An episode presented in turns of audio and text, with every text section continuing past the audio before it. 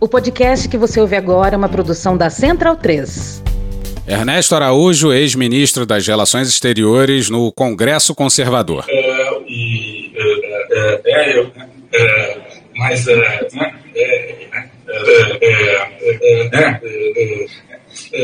e, e Não, sacanagem, agora é sério. Até semana passada, ele tinha dificuldades de ereção. No Brasil, e o que a gente está vendo hoje? O governo, em algum momento, resolveu tomar a pílula azul. Hoje é possível ter um desempenho sexual melhor. Procure um médico quem melhora o desempenho sexual vive melhor. Um governo que foi eleito por uma grande tomada de pílula vermelha. É, a cor, a cor do Cialis. E resolveu tomar a pílula azul. Às vezes eu acho assim que em alguma reunião ministerial que eu não estava, distribuíram pílula azul ali e todo mundo tomou.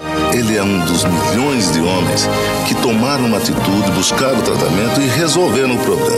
Eu já dei um bom dia muito especial para ela hoje. Sorte eu não estava, não tomei, nem teria tomado, eu acho. Sendo que em muitos casos, infelizmente, pessoas já vieram para a pílula azul desde o começo. Não vou entrar em, em, detalhes sobre o senador Cajuru aqui. Eram poucos, mesmo dentro do governo Red Pilar, como se diz, aqueles que realmente estavam dentro desse projeto de transformação é, do sistema. Muitos é, estavam ali fingindo para cá, para lá, estão até hoje, mas gostam mesmo da pílula azul. É, a maioria, eu acho, no governo nunca quis enfrentar o sistema seja por falta de coragem, por falta de convicção ou por interesse pessoal em manter o sistema. E o pior é que colocaram uma pílula azul no café do presidente da República. Azularam completamente o governo e, e a atuação do presidente. Né? Então surgiu aquela coisa, ah, precisamos uh, fazer do centrão uh, a base do governo.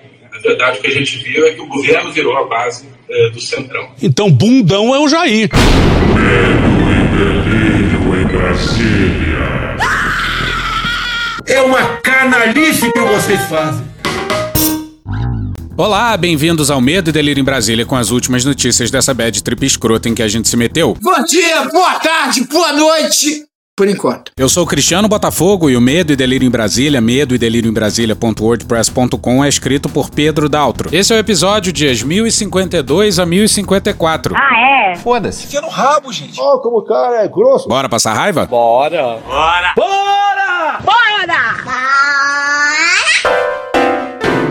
Vai tomar no cu você e seus filhos. Que isso, meu irmão? Que grosseria é essa? Grosseria é o caralho, rapá! A incapacidade presidencial é um troço absolutamente desconcertante. Caralho! Em novembro de 2019, Bolsonaro saiu do PSL, ou seja, dois longos anos atrás. Bolsonaro aconselhou um apoiador a esquecer o PSL. Bolsonaro disse ainda que Luciano Bivar, presidente do PSL, está queimado. E de lá para cá ele tentou criar um partido e falhou tão miseravelmente quanto aquela vez em que ele tentou falar laudo psiquiátrico ou laudo psicotécnico. Nunca saberemos o que foi. Vocês falam de laudos, psi, la, é, laudos psi, é, de, de, psico, é, laudos aí. Lá pelas tantas, ele deve ter se tocado que um partido novo. Novo é diferente, é top, é moderno. Não, porra, não esse partido novo. Mas ele deve ter se tocado que com um partido novo ele não teria quase nada de fundo partidário. Esse dinheiro do auxílio moradia eu usava pra comer gente. E aí ele passou a achar que não era tão legal assim, né? Ter um partido para chamar de seu. Ele é burro! Calma. No último ano, o presidente anda namorando siglas. Já chegou até a noivar com algumas. Para com essa porra aí, meu irmão! Ele tentou entrar no Patriotas. Mas o senhor acredita então que o presidente vá mesmo pro Patriotas? Ah, agora não tenho mais dúvida. E foi. Dedo no cu e gritaria. O Flavinho, todo apressado, se filiou, mas a reunião foi anulada na justiça, por motivos de escancaradamente ilegal. Não dá para continuar, tá passando mal. Daí rolou o papo com o Bob Jeff e foi aquele espetáculo. Inclusive, o Bob Jeff apunhalou a própria filha. Ele disse que está limpando o partido de infestações e para isso expulsou quadros históricos do partido, históricos no sentido temporal, é bom deixar claro, para só fazer alianças que agradassem ao presidente, sem perigo de uma coligação com o PT aqui e uma coligação com o PCdoB acolá. Não à toa o partido recebeu vários integralistas. Nossa, que energia boa, que energia boa. E quem não ouviu o episódio dia 640 tá errado. Falo com tranquilidade. A gente fala sobre o PTB e os seus integralistas, mas bora pro Guilherme Amado no dia 15 no Metrópolis. O PTB lhe prometeu mundos e fundos, mas Roberto Jefferson passou a ser um aliado pesado demais, até para Bolsonaro. O Supremo é um partido político comunista e tem aí uns ministros gays. Caralho! Figurar ao lado do político que mais ofende e ameaça o STF seria atiçar uma briga que o presidente já percebeu que não teria condições de ganhar. O Xandão. Xandão grandão, cachorro do Supremo. Mas é curioso, né? Em 3 de agosto desse ano, depois de muitos insultos do Bob Jeff pro STF e pra China, Eu não me ajoelho a esse macaco chinês. o general Ramos me tuita uma foto sua ao lado do Bob Jeff. Não, brother. Em pleno Palácio do Planalto. E no texto fala em, abre aspas, Um soldado na luta pela liberdade do nosso povo e pela democracia do nosso Brasil. Fecha aspas. Liberdade. Malditos milicos. Bora pro Eduardo Gonçalves no dia 15 no Globo. Antes de ir pra cadeia, Jefferson chegou a ter pelo menos dois encontros com o presidente no Planalto para falar sobre a filiação partidária. O presidente ia responder esse convite, deputado? Não, nem sim nem não, mas mostrou forte inclinação de aceitar o convite. Com certeza. E no início de outubro, quando estava internado e preso num hospital no Rio, ele recebeu a visita de Valdir Ferraz, um dos amigos mais antigos de Bolsonaro. Eles têm amigos? Abre aspas, fui falar que ele estava pegando pesado com os ministros do STF, fecha aspas, disse Ferraz. Ao Globo, ele garantiu que foi por iniciativa própria, mas pessoas do entorno de Jefferson interpretaram a visita do aliado do presidente como um recado do próprio. Faz sentido. Algumas semanas depois, já de volta à cadeia, Jefferson escreveu em uma carta afirmando que Bolsonaro fraquejou Recuou é um eufemismo, né? Arregou. ao não avançar nas demandas do povo que foi às ruas no dia 7 de setembro e o criticou por cercar-se de viciados em dinheiro público, citando Valdemar Costa Neto, presidente do PL. Ele afirmou, abre aspas, o presidente tentou uma convivência impossível entre o bem e o mal. Acreditou nas facilidades do dinheiro público. Esse vício é pior que o vício em êxtase. Quem faz sexo com êxtase tem o maior orgasmo ou ejaculação que o corpo humano de Deus pode proporcionar. Gozou com êxtase, para sempre dependente dele. Desfrutou do prazer decorrente do dinheiro público, ganho com facilidade. Nunca mais se abdica desse gozo paroxístico que ele proporciona. Bolsonaro cercou-se com viciados em êxtase com dinheiro público. Fecha aspas. Ai, que loucura! Pois é, esse amigo do presidente disse que o Bob Jeff estava pegando pesado demais. E aí, dias depois, o Bolsonaro disse isso aqui. Acabou o tempo dele. Sai, Alexandre de Moraes! Deixa de ser canalha! Deixe de oprimir o povo brasileiro! Aí sobraram PP e PL. E, obviamente, em nenhum dos casos ele teria controle sobre o partido, pelo simples fato de que o Arthur Lira não é, Burro. de que o Ciro Nogueira não é, Burro. e que o Valdemar da Costa Neto também não é. Burro. Então, um belo dia o Valdemar tuitou um vídeo reiterando o convite ao presidente para se filiar ao PL. Estamos reiterando o convite de filiação partidária dirigido ao presidente Jair Bolsonaro, seus filhos e fiéis seguidores da causa brasileira sob sua liderança. E, pelo acordado, o Bolsonaro tuitaria em seguida, confirmando. Bora pra Mariana Holanda, Júlia Chaib e Ricardo Della Coleta no dia 14 na Folha. Uma gravação dessa em meio a negociações partidárias é incomum, ainda que Valdemar tenha adotado esse novo estilo de comunicação com vídeos. O gesto foi visto por auxiliares palacianos como uma ofensiva do PL. Segundo pessoas próximas de Valdemar, o vídeo não foi sem propósito. Bolsonaro havia enviado uma mensagem no dia anterior, dizendo ao dirigente que iria para o partido. O presidente do PL então resolveu fazer um gesto que facilitasse o anúncio para o presidente da República. Deu errado. Aí Bolsonaro fez a egípcia e logo apareceu o Flavinho Desmaio. Dizendo que a negociação com o PP prosseguia e o Valdemar ficou muito puto. Vai tomar no seu filho da puta, vai chupar o cu da tua mãe! As negociações continuaram e dias depois Bolsonaro e Valdemar anunciaram a filiação no dia 22. Fontes disseram que, segundo Bolsonaro, estava tudo certo. E agora o Leandro Magalhães fala com o presidente que abre aspas.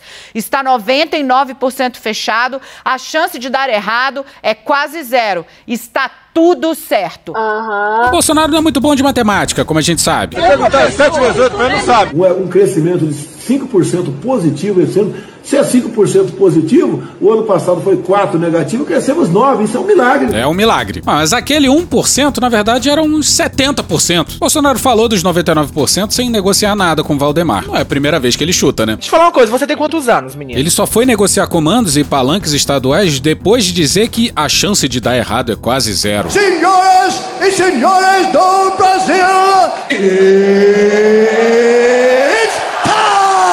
A negociação se deu quando Bolsonaro estava em Dubai e foi toda por telefone. porra! E pelo tom da nota que saiu, foi pancadaria generalizada. A gente precisa torcer pela briga. Bora pro Cláudio Dantas no antagonista no dia 14.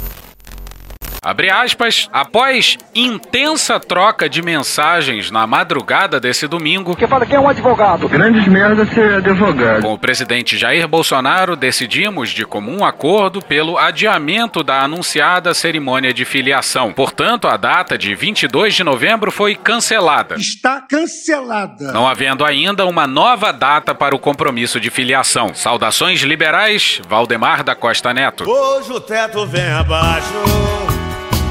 É no forró do Valdemar. Agora você imagina, intensa troca de mensagens. Cinco minutinhos, cinco minutinhos, cinco minutinhos, cinco minutinhos de alegria. Só um minutinho. Valdemar deve estar revoltado para escrever isso numa nota oficial do partido. Continua a matéria agora fora da nota. A troca intensa de mensagens que levou à suspensão da filiação de Jair Bolsonaro ao PL foi bem mais do que intensa. Pra puta que eu pariu, porra. Olha, seu mal criado. O diálogo terminou com troca de ofensas de ambos os lados. Pra puta que eu vou pra sexta-feira. Chamando, chamando o cara, hein? Com Valdemar Costa Neto deixando claro ao presidente quem manda e continuará mandando na legenda. E a reação dos torcedores é a troca de mensagens entre Bolsonaro e o senhor Valdemar. Repara. Irmão do. Como o antagonista revelou, o impasse se deu em torno do controle do diretório do PL em São Paulo, que Bolsonaro queria entregar ao filho Eduardo. Pretendo beneficiar o filho meu, sim, pretendo. Valdemar explicou que não seria possível, ao que o presidente reagiu furioso. Toma, filho da puta. Toma. Abre aspas, você pode ser presidente da república, mas quem manda no PL sou eu. Fecha aspas, teria escrito Valdemar. Bolsonaro então teria mandado o cacique do PL para aquele lugar, recebendo cortesia semelhante. Segundo o antagonista, o Valdemar mandou um Vai tomar no cu você e seus filhos. No cu! A nota do antagonista tinha como título VTNC Você e seus filhos. No cu! Mas há a hipótese de que VTNC seja vocês todos no Centrão, o que também faria sentido. Sim, o Bolsonaro conseguiu a proeza de ouvir a mais provável hipótese, vai tomar no cu, Eu não tô doido, não! no meio de uma negociação política. Vai tomar no cu com todo o respeito. Bora pro Ricardo Noblar no Metrópolis no dia 15.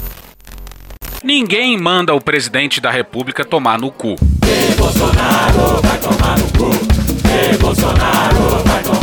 Muito menos por escrito. Um político experiente, frio e calculista como Valdemar Costa Neto, presidente do PL, jamais faria isso. Pois é, não com Bolsonaro. Personagem do mensalão do PT condenado e preso, Costa Neto continuou mandando no partido de dentro da cela e negociando cargos com o governo de Lula e depois de Dilma. É da mesma estirpe de Paulo Maluf, que em 1984, candidato à sucessão de João Figueiredo, Intragável. o último general-presidente da ditadura, procurou Pedro Simon do PMDB e pediu seu apoio. Simon era amigo e eleitor de Tancredo Neves do PMDB, que enfrentaria Maluf. Espantou-se com a ousadia de Maluf em abordá-lo. Segundo a lenda, travou-se então o seguinte diálogo: Mas você é ladrão? disse Simon. Também não exagere, respondeu Maluf. Quem acompanhou a conversa garante que já não há mais clima para a filiação. Será mesmo? Em nota oficial, o PL informou que a data de 22 de novembro foi cancelada. Está cancelada. Não havendo ainda uma nova data para o compromisso de filiação.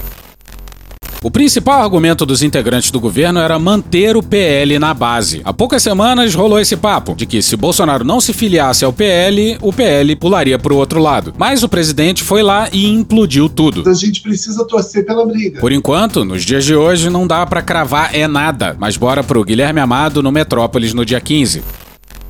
Valdemar Costa Neto está decidido a liberar a bancada do PL para votar contra ou a favor do governo na Câmara, caso Jair Bolsonaro decida recuar da filiação ao partido. Eu fico muito triste, cara, aberto, filho da puta! A avaliação é que, se o presidente decidir não seguir com o PL, será uma quebra de palavra. Não que o PL vá deixar o governo, mas não terá mais compromisso de lealdade na Câmara. O PL é o maior partido do Centrão na Câmara, com 43 deputados. Que merda, hein, gente? Pois é, Bolsonaro tá fazendo isso aí com a maior bancada da Câmara.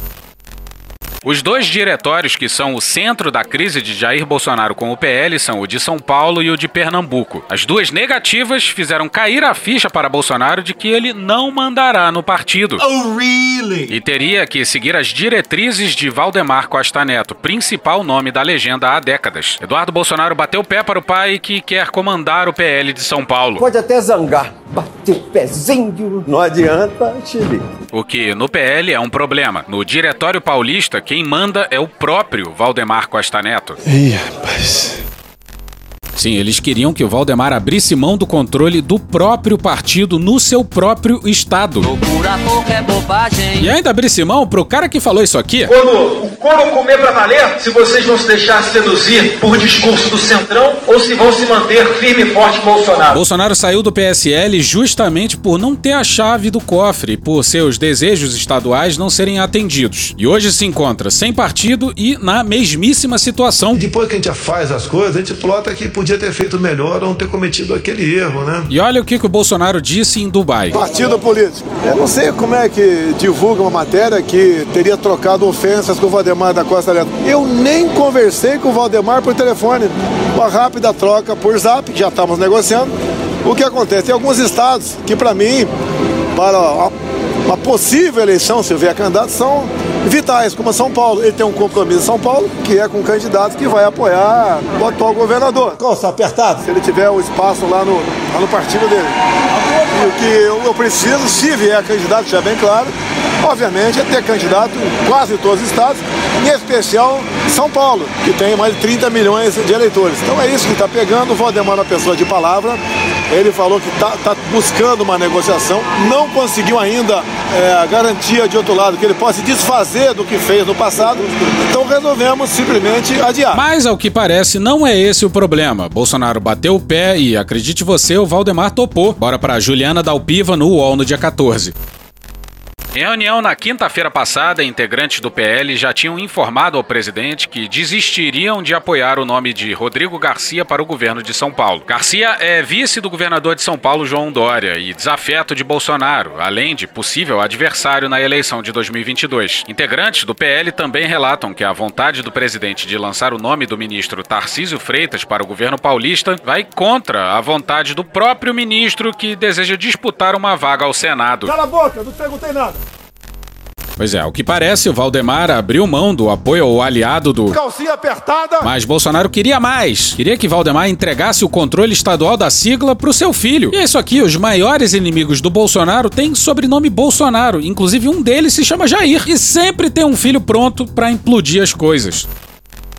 Então, os movimentos das últimas 48 horas foram totalmente inesperados, tanto no PL como por pessoas próximas ao presidente, que davam a filiação como resolvida e a situação em São Paulo como pacificada. Depois da última madrugada, nenhum deles se arrisca agora a garantir que essa filiação de Bolsonaro e seu grupo no PL realmente vai acontecer. Como disse o Gilmarzão. Uma grande confusão, como se diz em alemão. Eine grosse Confusão. Mas voltemos ao Bolsonaro. Não adianta a gente começar um casamento com coisas pendentes. Temos um patrimônio muito grande. Falei, mandei mensagem pro Valdemar da Costa Neto. Temos bandeiras que não é eu falando no dia da filiação, quero que ele também fale. Nós dois devemos estar afinados. E muita coisa está em jogo. As eleições né, não se resume apenas para presidente. Temos deputados federais que tem uma chance de fazer uma grande bancada com bons quadros, mas o nosso partido não pode estar flertando com a esquerda num ou outro estado. Então, se nós resolvemos isso aí, eu assino essa filiação que, no meu entender, me satisfaz e satisfaz grande parte do, do nosso eleitorado que quer uma continuidade da minha política. Agora, para ter uma continuidade, não basta o presente. Você tem que fazer uma bancada boa de senadores e deputados federais. Presidente, mas então não tem chance do senhor voltar atrás da decisão. A decisão está tomada. É Eu só. não vou voltar atrás porque eu não falei nada. Eu nunca conversei com vocês.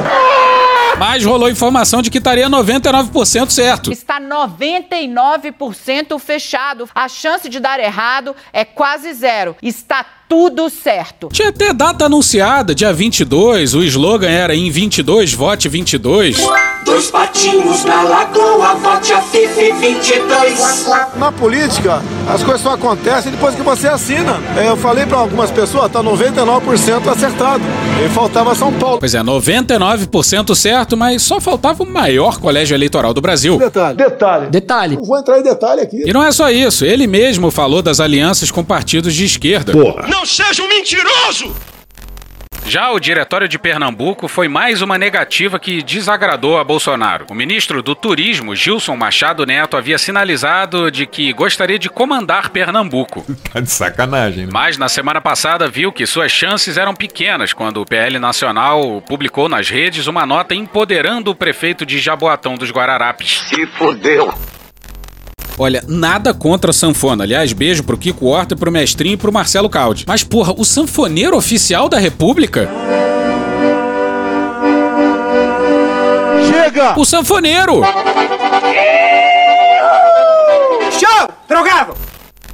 O próprio Valdemar assinou a nota em que se reitera a autonomia de Ferreira, que é presidente do PL de Pernambuco, na abre aspas, condução dos trabalhos para a escolha dos nomes que constarão na chapa de candidatos majoritários e proporcionais nas próximas eleições do estado, fecha aspas. A negativa sobre Pernambuco, claro, não teve a mesma gravidade para Bolsonaro que teve a de São Paulo, que era um pedido de Eduardo Bolsonaro, mas contribuiu para que o presidente, ao notar que nem todos os seus pedidos seriam atendidos, preferisse recuar.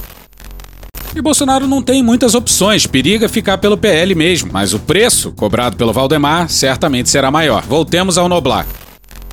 Ao fim e ao cabo, o PL deverá ser o destino de Bolsonaro, que precisa de um partido para concorrer à reeleição. A vantagem do PL é ter dono, um único dono. O Valdemar do Mensalão, sim, ele mesmo. Facilita a negociação. Nem reconheço hoje a existência desse centrão. O PP de Arthur Lira, presidente da Câmara, e de Ciro Nogueira, chefe da Casa Civil, é uma espécie de federação de partidos como o atual MDB. E cada partido tem um dono. Em número de deputados federais e de senadores, as bancadas do PL e do PP se equivalem. Para onde iria Bolsonaro se rompesse de fato com Costa Neto? Para o Republicanos? O Republicanos é da Igreja Universal. Essa é a tática de Satanás. O bispo Edir Macedo, dono da igreja, não está disposto a abrir mão do partido para Bolsonaro ou curvar-se a todas as suas vontades. Bolsonaro juntou-se aos filhos em Dubai para exigir mais concessões além das que Costa Neto fez. Um dos filhos, Eduardo, está interessado no caixa do Republicanos em São Paulo. Carlos, o vereador no Rio, advertiu o pai que sua filiação ao PL pegou mal entre os bolsonaristas e poderá beneficiar Sérgio Moro, do Podemos. É necessário, pois, justificá-la melhor. Bolsonaro não pintou bordou e disse que jamais reconheceria os resultados das próximas eleições, a não ser se trocassem o voto eletrônico pelo voto impresso? Não recuou? Não chamou Alexandre de Moraes, ministro do Supremo Tribunal Federal, de canalha? Disse que deixaria de respeitar suas decisões e depois apelou para Michel Temer e recuou? Política é teatro. Bolsonaro, um ator razoável. Suas palhaçadas seguram a atenção da plateia. Pois é, ao que parece, o que pegou foi a reação dos bolsonaristas dias após Moro se vender como candidato contra a corrupção. Desde o anúncio, Carlos Bolsonaro passou a monitorar a reação da base política da família nas redes e repassou a Bolsonaro as críticas devido à condenação de Valdemar Costa Neto no processo do mensalão e sua antiga proximidade com o PT, entre outras críticas. Nos bastidores, as mensagens de Carlos sobre a reação nas redes e o recuo do presidente causaram irritação em Flávio Bolsonaro. Abre aspas, sempre teve uma disputa interna entre os irmãos, fecha aspas, contou um interlocutor à coluna. E entre um relatório e outro, Carlos apagou um tweet chamando Valdemar de corrupto. No melhor estilo. O novo técnico do Flamengo é o senhor Valdemar. Volta para Juliana Dalpiva no dia 14 no UOL.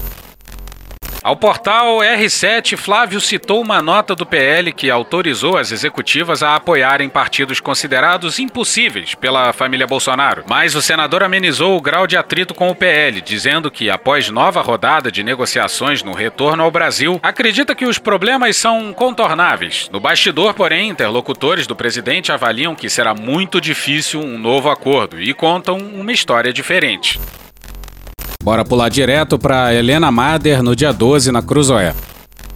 Todo e qualquer presidente da República que resolve se aliar ao Centrão precisa ter em mente que os acordos com o bloco têm prazo de validade curto. Fidelidade nunca foi o forte da turma, hoje comandada por Ciro Nogueira, chefe da Casa Civil de Jair Bolsonaro. O grupo mais fisiológico do Congresso é versado na prática de trocar o máximo possível de benesses por apoio ao mandatário de turno até que apareça um potencial novo parceiro que represente mais perspectiva de poder. Quando isso acontece, o Centrão não tem o menor pudor em abandonar o barco e pular em um novo. Como o bloco não é homogêneo, é claro que sempre há os que preferem, à base de emendas e cargos, remar mais tempo ao lado de quem está no poder. No caso de Jair Bolsonaro, a traição de pelo menos uma parte da tropa já é dada como certa. Eu acho é pouco. E nisso não tem novidade alguma, né? Centrão sempre com os pés em duas canoas. Menos o Arthur Lira e o Ciro Nogueira, pelo menos até o momento. Já o Valdemar Malandro conversou com o Lula. Chupa que a cana é doce, meu filho. Bora pra Naira Trindade na coluna do Lauro Jardim no Globo no dia 14. Na primeira semana de outubro, um encontro aconteceu em Brasília e foi precedido de conversas entre lideranças petistas e Valdemar. A Lula, Valdemar disse que o PL não poderia deixar de apoiar o governo nesse momento e que, portanto, estreitaria os laços com Bolsonaro. Beleza, mas como os petistas sabem que Valdemar é Valdemar e Valdemar sabe como opera o PT, saíram da conversa com a certeza de que ele não trairá Bolsonaro, mas estará aberto a compor com Lula caso o ex-presidente se eleja. Corrupção. Corrupção. Corrupção. Algo que volta e meia a gente fala aqui é que, para boa parte do país, só há um crime: corrupção. O que, para uma série de pessoas, esse é o crime mais grave e hediondo de todos. E é crime? E é grave, mas não é o único. E não é o mais grave de todos. Não que haja essa competição, que seria ridículo. Sabe o que é crime hediondo de verdade em vários países do mundo? Tortura. Eu sou favorável à tortura, tu sabe disso. E crime contra a humanidade também pode ser enquadrado como crime hediondo. Fora Bolsonaro, genocida. Sim, em qualquer país sério é assim. Agora, a gente vive nessa distopia udenista, em que, ao que parece, para muita gente, a corrupção é o único mal. Mas o Cláudio Ferraz fez uma baita coluna sobre esse tema, no Globo no dia 13. Na eleição de 2018, o resultado da Operação Lava Jato levou muitos eleitores a votarem contra os políticos incumbentes, elegendo o presidente Jair Bolsonaro. Olha a merda! E gerando uma das maiores renovações legislativas da história brasileira. Tem caixão sendo enterrado vazio. Respirar gás carbônico acidifica o sangue. Esse vírus foi criado no laboratório. Gente, a gente já descobriu a cloroquina. Com a entrada de Sérgio Moro na corrida presidencial e a participação de Luiz Inácio Lula da Silva, o combate à corrupção voltará novamente ao centro do debate eleitoral. Infelizmente, isso será contraproducente. Não digo isso por achar que o combate à corrupção é pouco importante ou por achar que o PT e o Lula não tiveram nenhuma culpa no escândalo do mensalão, mas acho que será um erro focar o debate eleitoral em corrupção. Depois de muitos anos estudando o tema, tenho certeza de que, apesar de importante, a corrupção não é o grande determinante do atraso econômico e social brasileiro. Pois é, o discurso anticorrupção é atraente porque apresenta uma solução simples. É só acabar com a corrupção e pronto. É só parar de roubar que o Brasil vai para frente. Se não tiver roubalheira, sobra dinheiro para todo mais. Como se o fim da corrupção fosse resolver todos os problemas do Brasil. Uma instrumentalização da luta contra a corrupção para finalidades políticas inconfessáveis.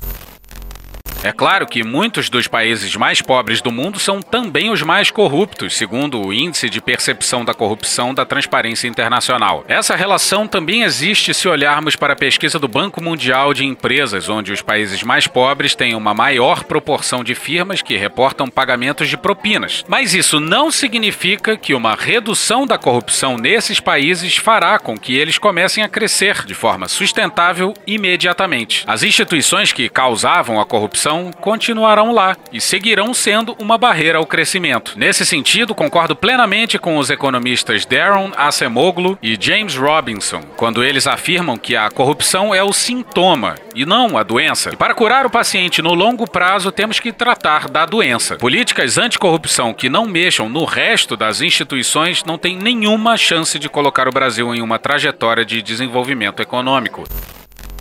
Pois é, temos aí o Fux no comando do STF, o Lira na Câmara, o Pacheco no Senado, o Aras na PGR. Não tem como não dar errado. Vai dar errado. Pois é, mil vezes quem dera que o grande gargalo nacional fosse a corrupção. Atenção, é agora que o bicho vai pegar. Uma coisa que ficou clara no atual governo é que a incompetência administrativa pode vir a ser muito pior do que muito desvio de recursos. Pois é, se perde muito mais dinheiro com a incompetência do que com o roubo. Mas a corrupção não é ruim para o país? Claro que sim. Quando políticos e burocratas se enriquecem de forma ilícita, perdemos a confiança na democracia, no sistema jurídico e no funcionamento do Estado. Os recursos que vão para o bolso dos agentes corruptos faltam nos bens e serviços públicos. Isso tem efeitos diretos sobre nutrição infantil, mortalidade e aprendizagem das crianças nas escolas. E quando contratos do governo ou crédito de bancos públicos são distribuídos com base em relações políticas e subornos, terminamos com obras mais caras e má alocação dos recursos da economia. Apesar de todas essas consequências negativas, imaginar que todos os males do Brasil se devam à corrupção é uma ilusão. O desvio de recursos para a educação nos municípios faz com que muitos alunos não tenham merenda escolar, nem uma biblioteca, como eu mesmo já mostrei em minha pesquisa. Mas imaginar que esse é o principal problema na qualidade da educação brasileira é equivocado. Ou seja, como diz dessa vez corretamente, a sabedoria popular. Uma coisa é uma coisa, outra coisa é outra coisa. É só ver o ataque ao INEP e Bolsonaro dizendo que a prova do Enem tá a cara do governo. O Milton é uma pessoa séria, responsável, é do ramo, é, ele tem certeza, ele mandou mensagem para mim agora há pouco, diz que a prova do Enem vai se correr na mais absoluta é, tranquilidade. E o que eu considero muito também, começa agora a ter a cara do governo, né? As questões é, da prova do Enem. Ninguém precisa estar preocupado com aquelas questões absurdas no passado, que caiu um tema de redação que tinha nada a ver com nada, né? Muitos dos empréstimos de bancos públicos podem ser dados a empresas que pagam propinas, mas não é óbvio que esse seja um problema maior para a alocação de crédito do que a grande concentração no mercado bancário brasileiro. É isso mesmo! É isso mesmo! Foi isso que ele falou! O pagamento de propinas que aconteceu na Petrobras em troca de contratos teve um grande efeito na má alocação de recursos da economia. Mas um cartel com meia dúzia de empreiteiras tem um efeito extremamente nocivo na economia, mesmo num mundo onde não exista corrupção. E todo liberal sabe disso. A gente vive em um sistema onde os recursos não são alocados de forma eficiente. A gente vive num sistema onde os recursos são alocados de forma a que se gere a maior quantidade de lucro. E de onde se espera, hipoteticamente, que isso faça com que os recursos se aloquem eficientemente de forma mágica. Que todo mundo sabe que não acontece, né? Muita gente denuncia a ineficiência do Estado e a importância da competição. E a competição pode ser a mãe da inovação, mas também pode ser o pai da merda, se o único objetivo é lucrar. A luta contra a corrupção é legítima, mas vem servindo e muito para desacreditar a capacidade do Estado de atuar em prol da sociedade e promover a agenda de privatização, que raramente tem o bem-estar da população como objetivo. Pelo lado da política, também é equivocado pensar que o grande vilão é somente a corrupção. Se tivéssemos instituições políticas que fomentassem a concorrência, a renovação política, o fortalecimento partidário e a responsabilização, teríamos melhor seleção e desempenho dos nossos representantes. A queda na corrupção seria uma consequência dessas mudanças. O problema está, em geral, nas instituições que criam os incentivos perversos. Eu sei que será inevitável ter um debate eleitoral sobre corrupção, lava-jato e desvio de recursos públicos mas ninguém reduz a pobreza, cria emprego e aumenta a produtividade do país com política anticorrupção. Alô, Sérgio Moro, essa aí foi pra tu, hein? Serão mudanças institucionais que farão com que as empresas brasileiras queiram inovar, que as escolas ensinem melhor e que o trabalhador consiga um emprego no mercado formal. Essas mudanças possivelmente também farão com que o Brasil fique menos corrupto. Não tratemos só o sintoma, temos que pensar na cura da doença. Pois é, a corrupção não se resolve em um punhado de anos, mas sim em um punhado de décadas. E, para além disso, nem fodendo, esse é o maior problema do Brasil. E é batata, se o cara diz que tá numa cruzada contra a corrupção e também é que é patriota, corre que é golpe. Que Deus tenha misericórdia dessa nação.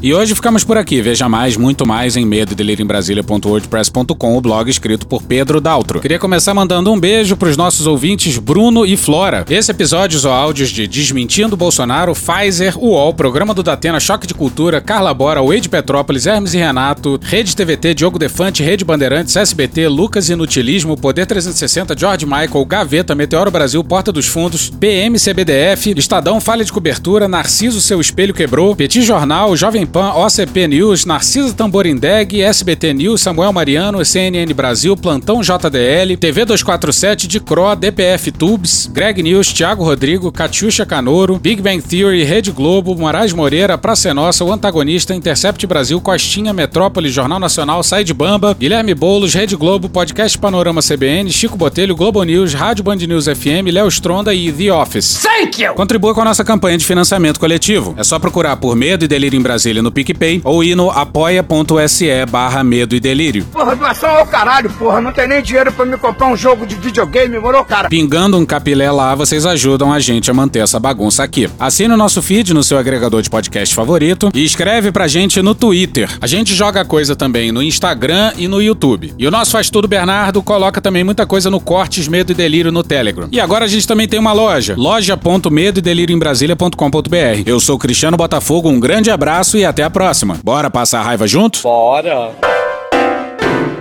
Permite uma parte? Não lhe dou a parte. Não lhe dou a parte. Alguém dissesse, ah, o senhor vai ser ministro da Justiça daqui a quatro anos, o senhor concordaria com isso? Não, de forma nenhuma. A Operação Lava Jato ela começou pequena, ninguém tinha ideia da dimensão que aquilo ia tomar. No fundo, foi meio um efeito bola de neve. Jamais poderia cogitar que haveria essa possibilidade de assumir essa posição. Então, o senhor há de concordar comigo que o senhor também não pode dizer que daqui a quatro anos não será, por exemplo, candidato à presidência da República. Não, eu estou te falando aqui, não você. Eu não sou um político que é, minto, é, desculpe, com todo respeito aos políticos, né? Existem bons e maus políticos, mas existem maus políticos que às vezes faltam com a verdade. Eu não tô faltando com a verdade. Porra! Porra! Porra! Porra! Putinha do poço! Problemas? Pornô. Pornô. Paralelepípedo de craque? Paralelepípedo de craque? Paralelepípedo de craque. Presidente, por que sua esposa Michele recebeu 89 mil de Fabrício Queiroz? Parte terminal do aparelho digestivo. Pum! Que bom do bom! Agora, o governo tá indo bem. Eu não errei nenhuma. Eu não errei nenhuma. Zero. Porra! Será que eu tô errando falar isso daí? Não tem como não dar errado. Vai dar errado. Tem tudo para não dar certo. O cu dilatado.